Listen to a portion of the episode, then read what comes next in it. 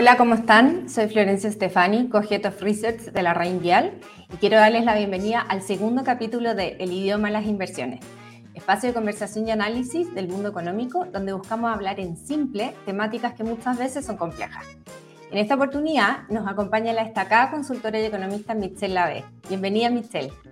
Muchas gracias, un honor estar aquí acompañándote. Muchas gracias por aceptar nuestra invitación. Hoy día nos gustaría conversar contigo respecto al escenario macroeconómico para Chile en el próximo año y también tu visión respecto al ahorro en nuestro país, principalmente relacionado a la población chilena. Y para partir, eh, me gustaría como contextualizar un poco lo que vivimos este año. Este año en general eh, nos enfrentamos a un escenario en que no habíamos visto desde la escalada de tasas que tuvimos en la crisis financiera en el 2008. Estamos en un escenario inflacionario y de altas tasas de interés. Y evidentemente esto ha impactado la calidad de vida de las personas como la solidez financiera de las empresas. Eh, como ejemplo, la tasa política monetaria está a niveles de 11.25%, mientras que la inflación ha acumulado eh, un 12,8% en los últimos 12 meses. Entonces, en este contexto, queríamos saber tu opinión respecto a cómo ves el escenario económico para lo que queda del año y el año que viene. Eh, si tú ves a Chile entrando en una recesión para fines de este año y cuáles son tus proyecciones en términos de inflación, tasa política monetaria y crecimiento para el año 2023. Mira, la verdad es que efectivamente tenemos dos componentes que son muy similares a los que tuvimos en la crisis del 2008. Tenemos una inflación bastante alta, mucho más alta que la que tuvimos en esa época, pero hay, además, ¿no es cierto?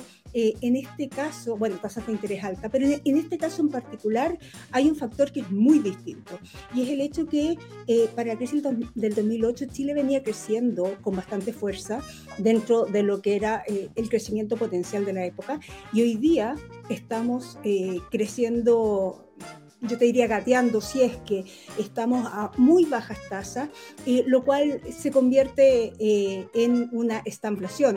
Eh, o sea, aquí estamos en un proceso que es distinto y se trata de manera distinta desde el punto de vista económico, porque el problema que tenemos hoy día no es solo un problema de inflación, que era el problema del 2008, sino también es un problema de bajo crecimiento. Eh, en general, cuando tú vienes con altos crecimientos, esos altos crecimientos te pueden generar estos problemas de inflación, que fue el que cayó el mundo en esa época, pero aquí eh, el problema de inflación viene de la oferta, viene de del hecho de que venimos de una pandemia, de que se demandó más de lo que se producía, pero porque se contrajo la oferta producto de esta pandemia, viene de la guerra entre Ucrania y Rusia y viene, ¿no es cierto?, también de los problemas de eh, logísticos que ha habido en el mundo producto de, de la misma pandemia.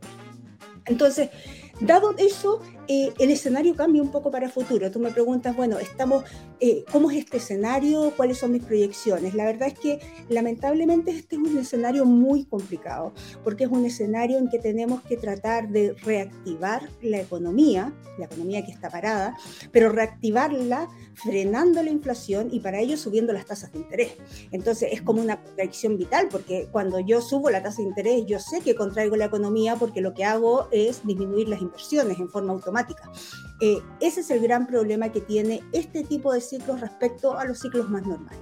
Ahora, ¿qué espero para la economía chilena? Lamentablemente aquí hay un factor, aparte de todos los factores que te dije, de que venimos saliendo de una pandemia, de que tenemos una guerra entre Ucrania y Rusia, eh, de que hay geopolíticamente el mundo está muy complicado porque además tenemos eh, conflictos entre Corea del Sur y Corea del Norte, entre Corea del Norte y Japón, entre Estados Unidos y China por el tema de Taiwán. Eh, la verdad es que adicional a toda esa incertidumbre que hay en el mundo, en Chile además tenemos fuentes de incertidumbre propias. No se logró, ¿no es cierto?, eh, hacer los cambios a la constitución, para bien o para mal, a mi juicio para bien, pero eh, eso significa que se abre un nuevo espacio para los cambios constitucionales y esos ese espacio para los cambios constitucionales implica nuevamente incertidumbre, incertidumbre eh, que se refleja en que no sé qué va a traer esta nueva constitución, no sabemos ni siquiera cómo se va a construir, quién la va a redactar, quién no la va a redactar, quiénes van a ser los responsables. Va a haber un plebiscito al final para que los chilenos podamos decidir. Todas esas decisiones generan incertidumbre. A ese clima de incertidumbre en que no tenemos hay un claro acuerdo de que hay que cambiar la constitución, ¿no es cierto? Pero ya se rechazó una constitución y por lo tanto no sabemos cómo vamos a caminar hacia la otra, no sabemos cuándo vamos a llegar a la otra. Tú le tienes que agregar el hecho de que además el gobierno manda un proyecto de inversión, o sea, un proyecto de, ley eh, para reforma tributaria, eh, que es un, proyecto muy eh, importante en términos de la recaudación que busca lograr y con alto impacto en las empresas y en las inversiones. El proyecto de ley manda al Congreso un o sea, el, gobierno manda el proyecto estoy como, como, los, como los chistes, dando vueltas las palabras. El gobierno manda al Congreso un proyecto de ley para reformar las pensiones, pero es un proyecto de ley que, al igual que fue la Constitución, es un proyecto de ley refundacional, eh, borran el decreto ley 3500 y borran la política de inversiones, más allá de que tú le agregas un 6%, no le agregas un 6%, eh, igual va que, vas a tener que invertir esos fondos. Borran completamente la política de inversiones que nos hemos demorado más de 30 años en construir, 40 años en construir, para proteger las inversiones y los fondos de los trabajadores. Y no la ley no trae nada acerca de las inversiones y por lo tanto no se sabe qué va a pasar. Y por lo tanto el mercado de capitales queda fuertemente expuesto eh, y, todos estos factores, y agrégale a eso la, reforma de 40 horas, ¿no es cierto?, que lo que hace es disminuir la cantidad de horas que pueden trabajar los trabajadores, el alza en el salario mínimo y una serie de reformas adicionales que sabemos que pueden o no pueden entrar, pero que el gobierno ha estado anunciando, generan una fuerte incertidumbre importante. cuando tú me dices, ¿Cuáles son tus proyecciones? Bueno, va a depender mucho, efectivamente, de qué logre salir del Congreso, qué no logre salir del Congreso, ¿no es cierto? Eh, y cómo responda el Congreso ante la situación económica. Y entonces aquí déjame aterrizar un poco como para, para llegar a algunos números. En general, lo que se está observando, ¿no es cierto?, es que este año la economía va a crecer. Eh, alrededor de un 2%, uno puede decir 1,5, entre 1,5 y 2%. Eh, pero esto viene de un crecimiento que, que, se dio, ¿no es cierto?, el año pasado y es como que venimos, se nos ha ido yendo, acabando el vuelito y, estamos pasando ya a una economía en que si uno analiza los IMASEC, que es esta representación o indicador del crecimiento económico mensual, uno ve que los últimos IMASEC en promedio, los últimos cuatro IMASEC, eh, si tú los promedias en términos mensuales, has tenido una caída en el crecimiento económico. No crecimiento, caída. Por lo tanto, cuando tú me dices, vamos a caer en recesión, yo creo que ya entramos en el proceso, más allá de la definición de recesión, los últimos cuatro meses en promedio evidencian que la economía no está creciendo, está decreciendo. Eh, adicionalmente, ¿qué se puede esperar? El problema es que este decrecimiento de la economía eh, se va a ver en su esplendor, si quieres decir, si es que eh, una caída en el crecimiento se puede, puede tener esplendor, ¿no es cierto? Pero se va a ver en su mayor apogeo o en su peor parte eh, probablemente en el primer trimestre del próximo año, finales del primer trimestre, o sea, cuando se nos viene marzo. Y, por lo tanto en marzo vamos a tener un desempleo, fíjate que, que el empleo lleva varios meses sin crecer, más allá de la tasa de desempleo, que no es un buen indicador, menos cuando tuvimos una pandemia y cambiaron mucho la fuerza en términos de qué se considera o no se considera a sí mismo. Las personas, acuérdate que la encuesta de empleo es una encuesta es cómo te consideras tú, tú te consideras empleado o no te consideras empleado. Pero puede ser que yo no tenga pega, si me ofrecieran una pega con salario, con, con, con, toda la legalidad, digamos, yo me iría a esa, pero como no tengo, estoy trabajando y, eh, haciendo cosas para Navidad. Entonces digo, ¿tienes? estoy haciendo algo, pero estoy subempleada, digamos. Entonces, y cuando esto se empieza como a transparentar, nos vamos a dar cuenta que ya hace rato el empleo no crece, que, eh, que tienes, ¿no es cierto?, una economía que no está creciendo y por lo tanto este escenario está empezando ya a mostrarse. Es posible que el escenario no sea tan malo como el que esperamos ah, o el que esperábamos hace dos meses, es posible. Y va a depender un poco de ¿Qué está pasando afuera? Es que hoy día dependemos de factores bien importantes, tanto a nivel internacional. Yo no creo que la guerra en Ucrania se acabe rápidamente y si se acaba, la, todo lo que ha generado la crisis energética, es decir, las restricciones, las sanciones que ha puesto eh, los países de la OTAN a, Rusia, digamos, no se van a acabar de un día para otro y por lo tanto muy probablemente vamos a seguir con precios de energía altos.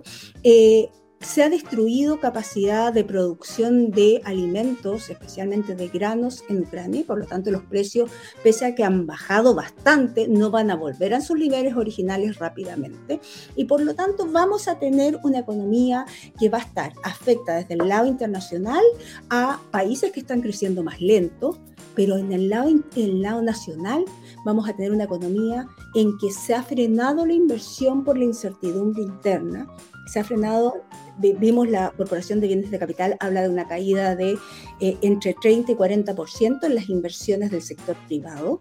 Eh, el sector público va a tratar de alimentar las inversiones, pero es, muy difícil que pueda paliar toda la caída del sector privado.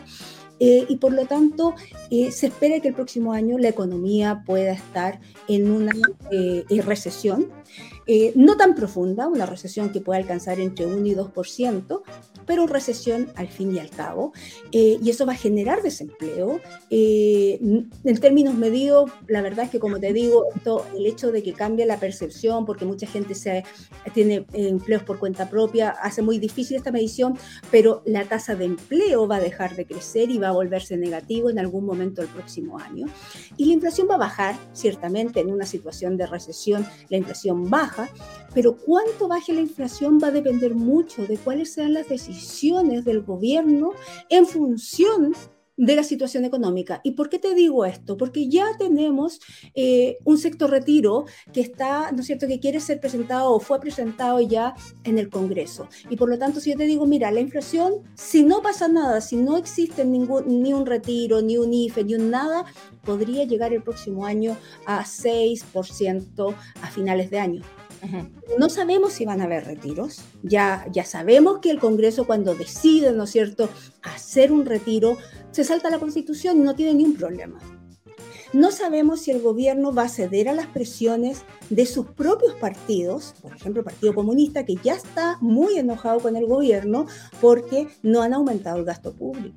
Por lo tanto, si pasa eso, la inflación, en vez de bajar al 6%, la inflación podría mantenerse o, eh, dependiendo de lo que pase, podría incluso subir. Perfecto. Me gustaría tocar después el tema de, todas las propuestas, de las reformas que se están haciendo eh, y sobre todo relacionado a, los potenciales riesgos que existe eh, a un nuevo retiro y que eh, evidentemente, como tú mencionaste, iría en contra de disminuir la inflación, etcétera, y, ahondar un poco más en los riesgos que eso implicaría. Pero yendo a un tema como más micro y, y al final del día, como cómo afecta todo esto a la población chilena, hoy día nosotros tenemos un país que está siendo uno de los países más indexados a nivel mundial, lo que significa que al final del día todos los principales gastos de los chilenos están linkeados a la inflación, o sea, los dividendos, los arriendos, seguro, colegio, salud, todo va en relación a los y se va ajustando en función de estos niveles de inflación que tenemos. Entonces, eh, ¿cómo estás viendo tú que, que, esto va a afectar a la población en, el sentido que, como mencionaste, vamos a ver un incremento en el desempleo. Hay mucho empleo informal que no ajusta sus ingresos a los niveles de inflación. Entonces, ¿cómo, cómo va a enfrentar esta población chilena en el 2023? El, tema de lograr llegar a fin de mes con ingresos disponibles que disminuyen en este contexto. Sí, bueno, de hecho los salarios hemos visto que han disminuido, están en negativo, ya están cayendo a una tasa de 2,2, 2,3%, eh, y por lo tanto lo que uno ve es que efectivamente, el salario real estoy hablando, eh, en términos reales la, la, cantidad de bienes que se puede comprar con el mismo sueldo ha estado disminuyendo.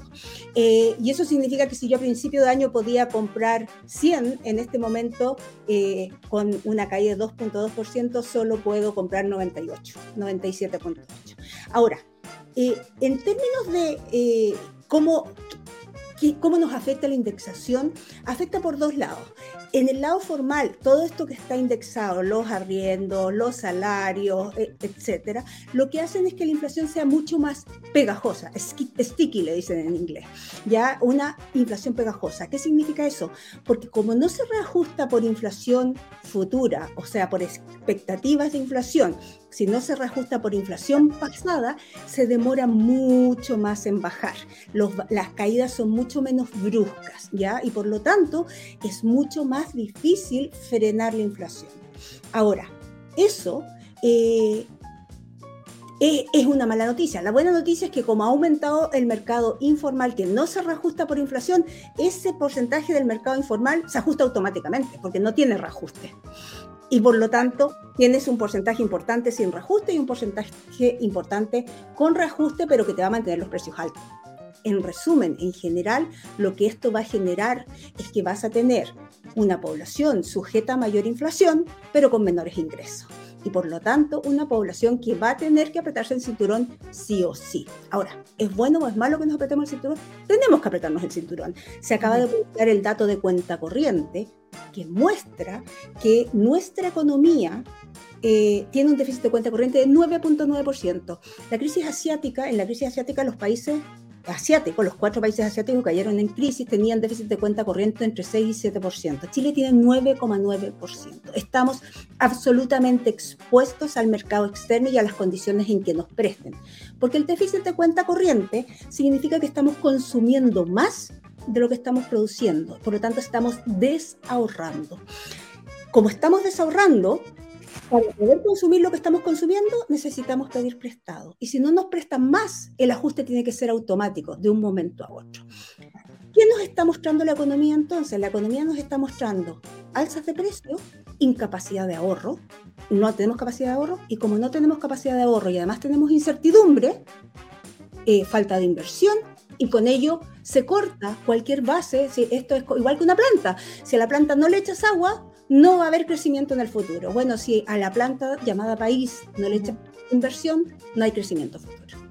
Oye, y en el tema que mencionaste del desahorro, en el 2021 hubieron retiro en los fondos de pensiones por 50 billones de dólares, más todas las ayudas fiscales que se hicieron y lo que vimos es a una población incrementando de manera significativa su consumo. En el caso del retail, el incremento de, de, las ventas año contra año, 2021-2020, fue más de un 30%.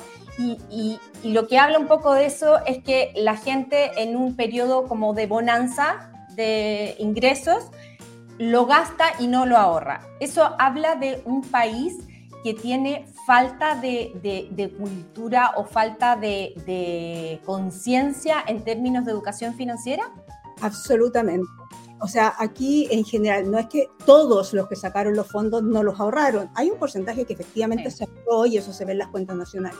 Pero yo te diría que la mayor proporción del dinero que se sacó se consumió y no se consumió eh, en en comida, que era lo que decían los parlamentarios, se consumió en autos, se consumió en retail, se consumió en cambio del comedor, de la, la venta de camas, la venta de comedores eh, se incrementó en forma gigantesca y los... La ropa.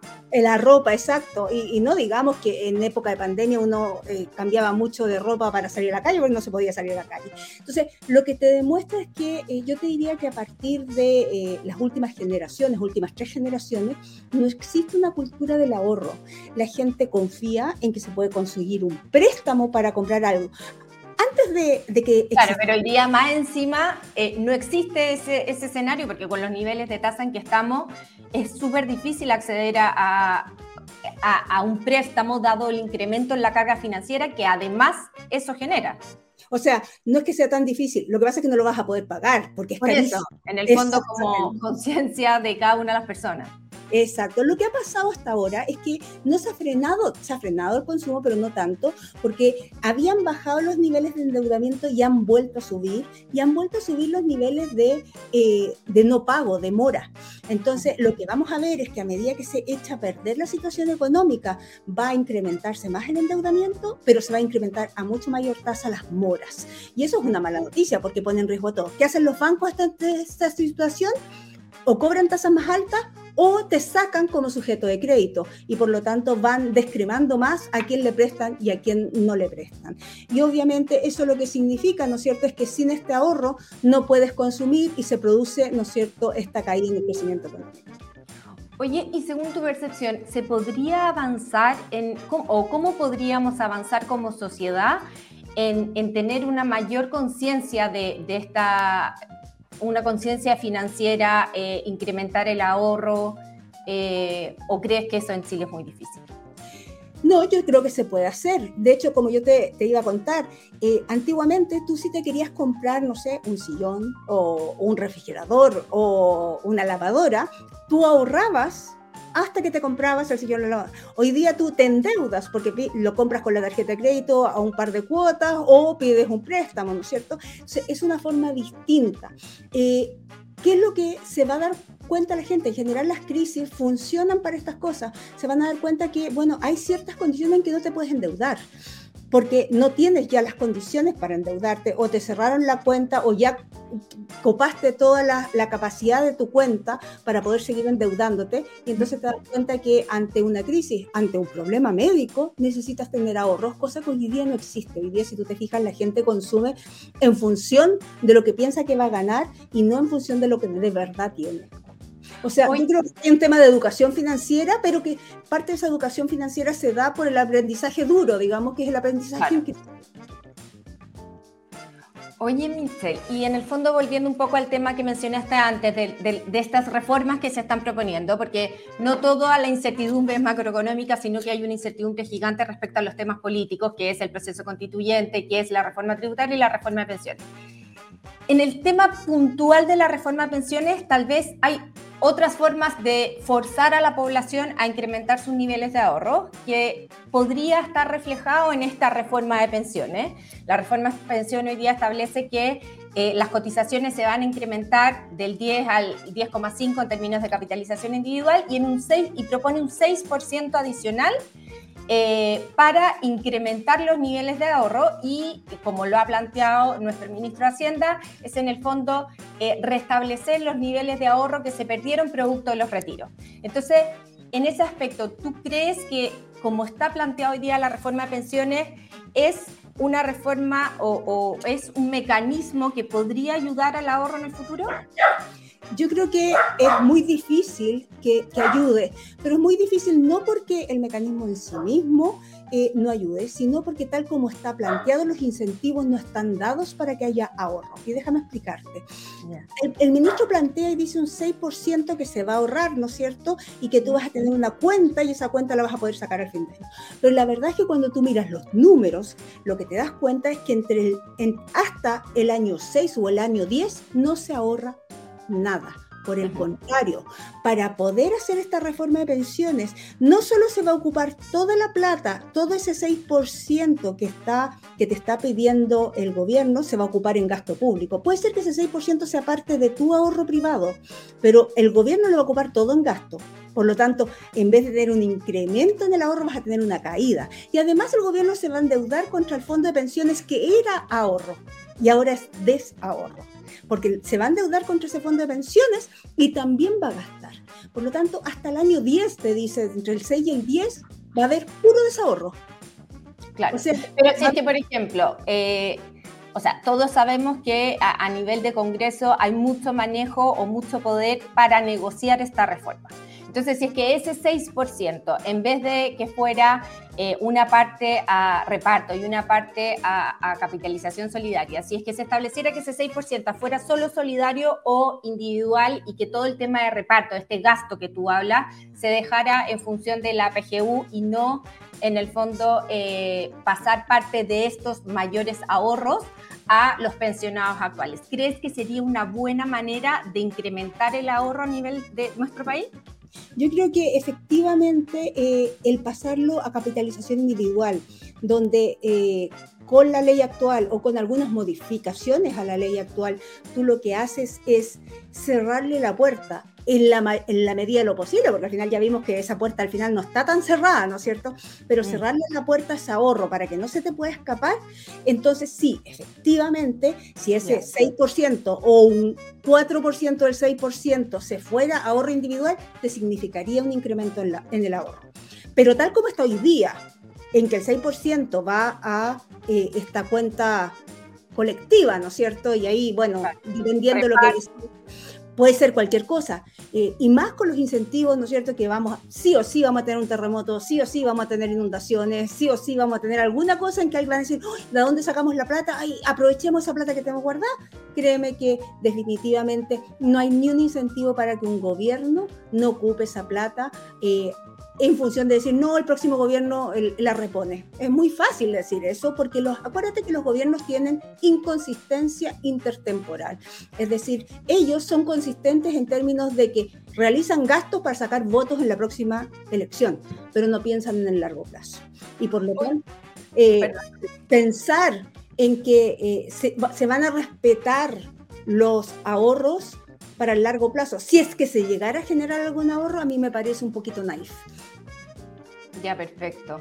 Oye, y, en el fondo, en esto que tú mencionaste también eh, del tema de un potencial nuevo retiro y las implicancias que eso tendría a nivel de inflación, etcétera, ¿cómo esperas tú que avancen las negociaciones con respecto a esta reforma de pensiones de manera como de delimitar un poco los riesgos de este nuevo retiro? Eh, sabemos que, por un lado, eh, el gobierno tiene poca participación o la coalición del gobierno tiene poca participación eh, a nivel de, Congreso y también la aprobación del gobierno está en niveles bastante bajos. Entonces, la derecha tiene mucho, mucho espacio para negociar con respecto a esta reforma. Entonces, ¿cómo esperas tú que, que, que avancen las negociaciones de manera de delimitar un poco los riesgos de un potencial nuevo retiro? Porque al final como tú mencionaste, en el primer trimestre va a ser el pic de la recesión en Chile. Vamos a estar con niveles de desempleo más altos, una población con necesidad de eh, ingresos. Entonces, lo más fácil es decir, hagamos un sexto retiro eh, y va a ser muy populista plantear un sexto retiro. Yo estoy totalmente de acuerdo contigo. O sea, en marzo va a volver la historia del sexto retiro y yo creo que más allá de que eh, en la Cámara el gobierno tiene mayoría, en el Senado está, eh, está bastante parejo, digamos pero ya sabemos, ¿no es cierto?, que a la hora de los que hubo, eh, los parlamentarios tienden a ser populistas en general. Y por lo tanto, si, si eh, el, senador o el diputado ve que en su suscripción, en su eh, distrito, en su región, ¿no es cierto?, le están pidiendo el sector retiro y de eso depende que él salga reelegido, bueno, va a poner en la balanza eso y muchas veces ceden a las presiones. Yo creo aquí que si tú me preguntas a mí cómo va a salir, es imposible saber porque tú te has dado cuenta que la política en nuestro país es creativa, ¿ya? Pero, por decirlo de alguna manera. Eh, pero yo sí te puedo decir cómo me gustaría. Y a mí me gustaría que este proyecto de pensiones se votara a la basura. Y aquí solo déjame, eh, solo déjame eh, de alguna manera tocar las palabras de Vittorio Corvo, que fue profesor mío y a quien estimo mucho, porque además es muy inteligente, una persona muy centrada, nadie podría decir que es una persona de un extremo o del otro. Él habla de para qué inventar la rueda cuadrada si sabemos que la rueda redonda funciona. Eh, y, y eso es cierto. ¿Tenemos que hacerle mejorías a nuestro sistema? Ciertamente hay que hacerle mejorías al sistema, pero esto de empezar de cero, eliminar el, todas las inversiones, todo el, mecanismo de inversiones, eh, poner un solo eh, administrador de cuentas cuando sabemos cómo es el Estado administrando cualquier cosa, es un desastre el Estado. Eh, entonces, y más que va a ser un servicio, ni siquiera es una empresa, porque tú puedes decir, oye, pero el Banco Estado no funciona tan mal. Sí, pero es una empresa estatal y aquí lo que quieren hacer es un servicio estatal, que además va en contra además de los tratados que tiene Chile hoy día, porque eh, se competiría en forma desleal con las empresas privadas. Entonces, la verdad es que habría que agarrar esta reforma, tirarla a la basura y consensuar una reforma que lo que haga no es tirar toda la basura y empezar de nuevo, sino mejorar lo que ya tenemos. Ya tenemos un sistema de pensiones con tres pilares, un pilar solidario, un pilar de capitalización individual y un pilar de ahorro voluntario. Dejemos de quitarle libertades a la gente. ¿Por qué la gente le tienes que quitar la libertad de decir cómo te quieres pensionar? ¿Con una, un retiro programado o con...? Porque eso tiene un solo objetivo, que es eliminar eh, las herencias, que la gente ya no piense más en herencias. Oye, pero si trabajé toda mi vida, tengo todo el derecho a heredarle a mis hijos lo que yo gané. Segundo, ¿por qué me quitan el derecho a elegir eh, cuánto tengo que ahorrar? Fíjate tú que el hecho de que existiera un máximo de renta imponible tiene un objetivo y es que el Estado se preocupa de que haya un mínimo de ingresos. Ahora, si tú tienes un ingreso mucho mayor y no ahorras para generar una renta acorde a ese ingreso, es problema tuyo. Lo que el Estado le tiene que preocupar es que tú no caigas en pobreza, porque ahí tú pasas a ser carga del Estado. ¿Ya? Pero esto de subir el máximo imponible tiene como único objetivo cobrar más impuestos. Esta no es una reforma de pensiones, es una reforma tributaria y deberíamos agarrar las dos reformas, reforma tributaria, reformas de pensiones y ocupar ese papel para encender la chimenea. ¿Para encender qué, verdad? La chimenea. Ya, o sea, tú no crees en la postura de poder negociar sobre estas propuestas. Yo creo que cuando una propuesta genera pobreza, como es el caso de la reforma tributaria, porque esa reforma tributaria tiene como objetivo justamente eh, cobrarle mayores impuestos a los ahorros, y son los ahorros los que generan inversión, y la inversión la que genera crecimiento y empleo, entonces cuando tú cobras ese impuesto lo que haces es generar pobreza cualquier reforma que genere pobreza es absolutamente inmoral, porque tú estás con tu voto en el Congreso haciendo que alguien no pueda comer o alguien no pueda abrigarse y pase frío. A mi juicio, cualquier reforma que genere pobreza, que genere incentivos incorrectos, que genere que el país, que haya personas que no tengan oportunidades a futuro, no, tiene no se negocia. Esto es igual que con los, con los terroristas. Con un terrorista no se negocia porque no va a salir nada bueno. Todo lo que salga puede ser malo. Yo estoy una convencida de que hay que negociar cuando tú estás abierto a que realmente hay una mejoría. Pero para eso empecemos a negociar desde cero y no desde algo que es muy malo, porque lo que va a salir es algo menos malo, pero malo al fin y al cabo. Ya, perfecto. Michelle, te agradecemos muchísimo tu tiempo. Eh, gracias por estar hoy día con nosotros y bueno, y a todos nuestros auditores ya nos veremos en, en un nuevo programa. Muchas gracias por la invitación. Que estés bien.